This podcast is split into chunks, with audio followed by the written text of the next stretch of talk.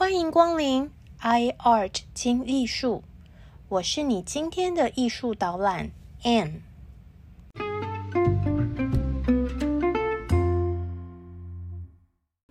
大家好，大家好，我是住在香港的台湾人 Anne，欢迎您来到 i art 听艺术。让我们利用以下的时间，轻松来场云端美术之旅。了解名画背后的故事吧。提到文艺复兴，大家会想到什么呢？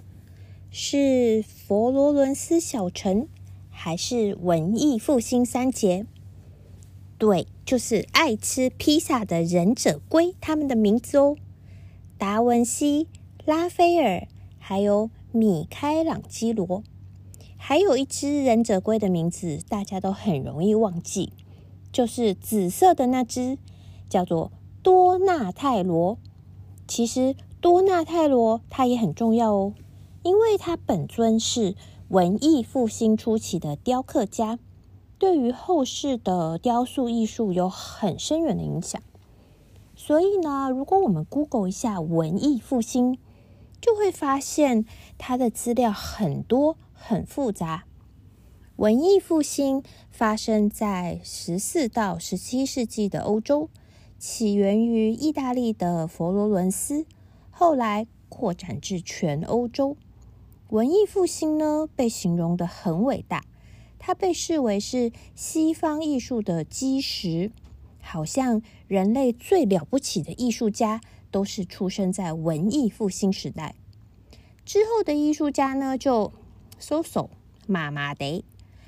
虽然我觉得这种口气有点太超过，到底是把大家都喜欢的木下、夏卡尔、毕卡索放在哪里呀？不过老实说，如果要我选出人类艺术文明不可或缺的艺术家，我可能真的会选文艺复兴三杰哦，因为我无法想象一个。没有达文西和米开朗基罗的世界。如果你也很喜欢吃披萨，或者是呢很喜欢读《达文西密码》这本书的话，那就欢迎大家一起来听听文艺复兴的故事哦。首先，先让我们说文解字一下，到底文艺复兴是什么意思呢？文艺比较好懂，就是文艺青年的那个文艺啦。那复兴呢？是要复兴什么东西啊？文艺复兴的原名叫做 Renaissance，也就是重生的意思。那是为了要重生古希腊还有罗马的文化和艺术。那古希腊罗马的文化和艺术为什么需要重生呢？他们已经死了吗？是的，因为在公元四世纪的时候。君士坦丁大帝夺得罗马帝国的控制权，他将权力中心从今天的意大利罗马迁移到君士坦丁堡，也就是现在的土耳其伊斯坦堡。君士坦丁大帝的这个帝国，我们叫拜占庭帝国，也就是东罗马帝国。君士坦丁大帝呢，也宣布称啊基督教为国教，从此以后。罗马人都要信仰上帝，而古罗马人传统信仰的那些众神就不可以算是宗教哦。古罗马灭亡之后呢，欧洲本土进入文化建设很少的中世纪，有些人呢称这个时期是黑暗时代。我是觉得呢，用《魔戒》的《Lord of the Rings》里面呢那些打来打去的。中土世界来想象呢，就比较容易了，因为那个时候的欧洲各地有所谓的野蛮人统治，成为一个社会阶级森严的封建社会。当时的阶级呢，由上而下是国王，还有大封建主，例如公爵、侯爵、伯爵等等，然后是小封建主，例如骑士。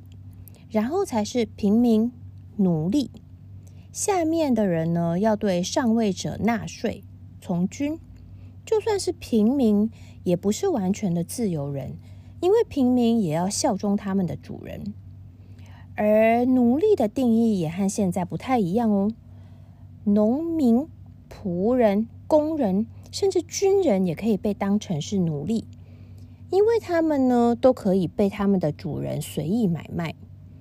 而且这些上位的统治者、骑士们啊，大多都是文盲，整个社会文化水准很低。加上当时兵荒马乱，所以中世纪的文明。和科学受到重大的打击。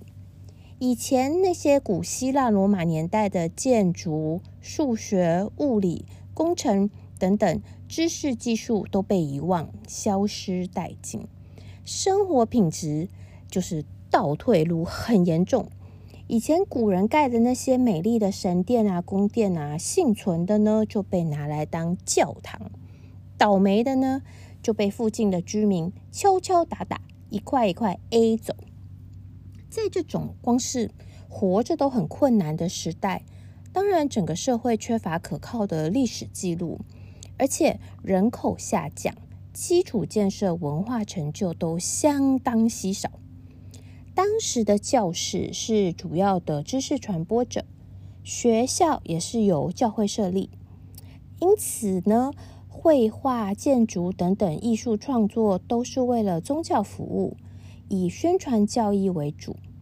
就这样过了七八百年之后，欧洲才借由战争和经商的原因，从东方的土耳其等文明比较先进的地方，带回古希腊、罗马的哲学、科学还有艺术方面的知识。大约在西元一二六六年。意大利诞生了一位神奇的画家，叫做乔托。他被认为是文艺复兴的开创者，西方绘画之父。乔托活着的时候，就是一位很负盛名的画家。在他去世之后，他的艺术遗产持续影响着后世许多的画家。乔托出生于佛罗伦斯的乡下。他的家庭呢比较辛苦，爸爸是农夫，小时候乔托就要做很多粗活，还要放羊，到处帮忙打工啊。据说有一天，大画家弃马不哀路过乔托家，看到呢十岁的小乔托在石头上面画羊。大概是小乔托的这只羊妹妹画的太可爱了，弃马不脱，大吃一惊，发掘了这位小乔托的画羊天分。后来，乔托便拜弃马不哀为师。当时画家们主要是画宗教画，弃马不哀他们那群人的作品都是所谓的拜占庭艺术风格。这个拜占庭艺术风格到底是什么风格呢？简单一个字，就是呆。因为他们画的宗教人物都刻板僵硬，面无表情，呆坐在金色的背景前面。好家在我们小神童乔托并不喜欢这种阿呆风格，他认为。宗教人物，例如圣母和耶稣，也是有血有肉的人呢。因此，乔托作画的时候，特别加强人物的肌理还有阴影，也把以前呢平面的金色或是蓝色背景，改成用透视法，画出大家生活中的风景样貌。乔托突破性的画风，就像是。忽然有某位天才摄影师把民国初年的黑白祖先照拍成今天的 Instagram 照片一样，石破天惊。重点是乔托的作品真诚感人，获得宗教界的一致好评，使得他大受欢迎，得到许多委托案大案子。现在就让我们拿老师弃马不哀的作品和乔托的来比较一下。在佛罗伦斯的乌菲西美术馆里面呢，就同时展示了老师弃马不哀的圣三一教堂的升座圣母，还有学生乔托的升座圣母。这两幅作品呢，乍看其实有点相似，都是在金光闪闪的背景下，圣母坐在椅子上，抱着 baby 耶稣。被圣徒和天使们环绕，但是在老师的画面中，每个角色都面无表情，彼此也没有什么互动。如果今天有一位从来没有听过圣经故事的人走来观赏这幅木板蛋彩画，应该很难看出这些人物之间的关系。其实，老师弃马不哀的作品也不是画的不好。那个年代呢，大家都是这样画，但是乔托硬是和别人不一样。乔托的天使和圣徒们都侧着脸，看着圣母和小耶稣，露出敬仰和感动的眼神。而且呢，有些站在图画边缘的天使，他们的身体还被裁去一些，就像是我们今天对着群众拍照的时候。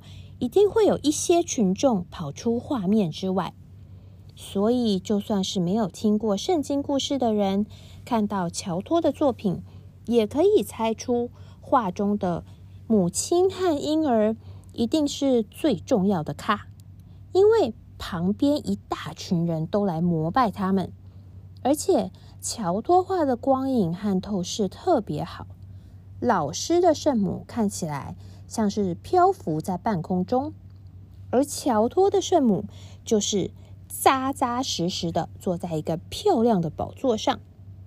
许多研究学者认为，乔托是第一位画出空间感还有透视感的画家。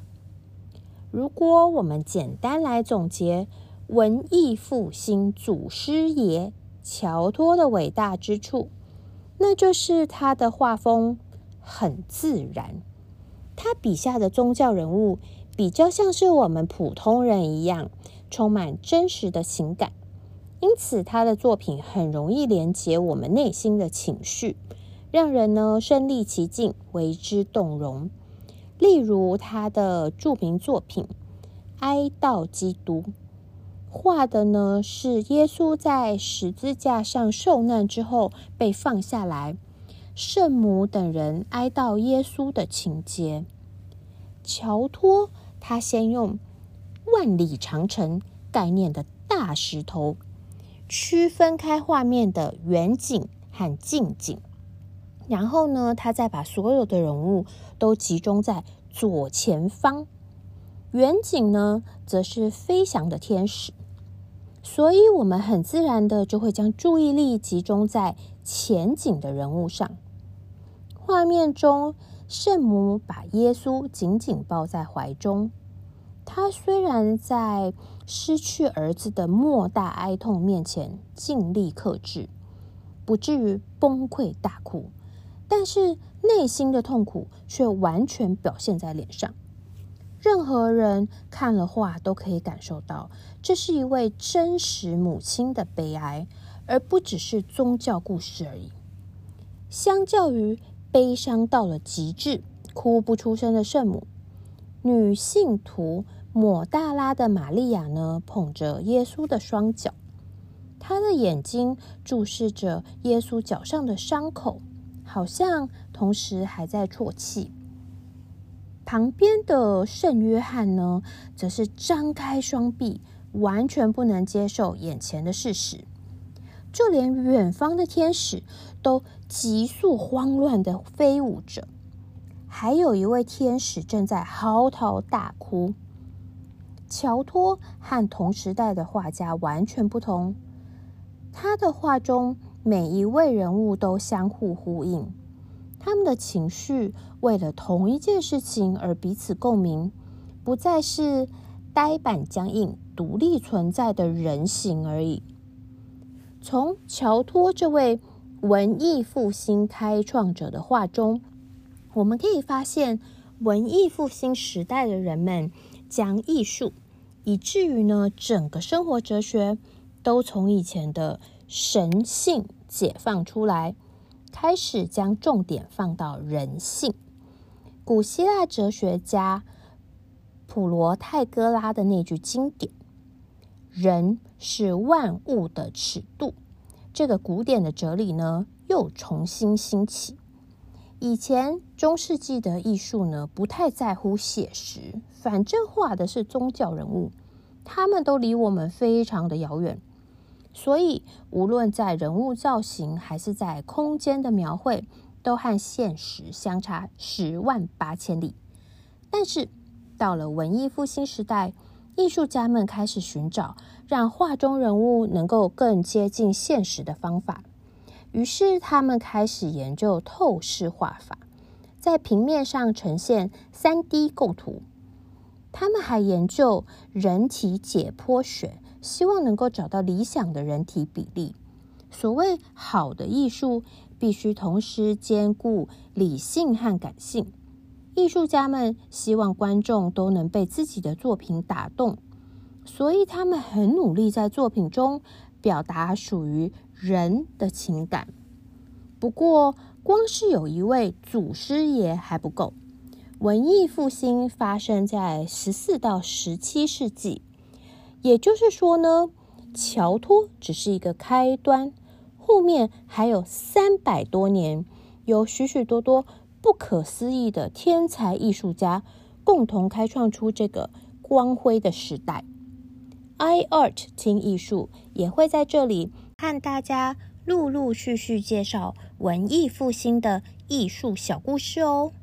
好哦，今天的艺术导览就先到这里，谢谢你的聆听，我们下次见，哈奇金。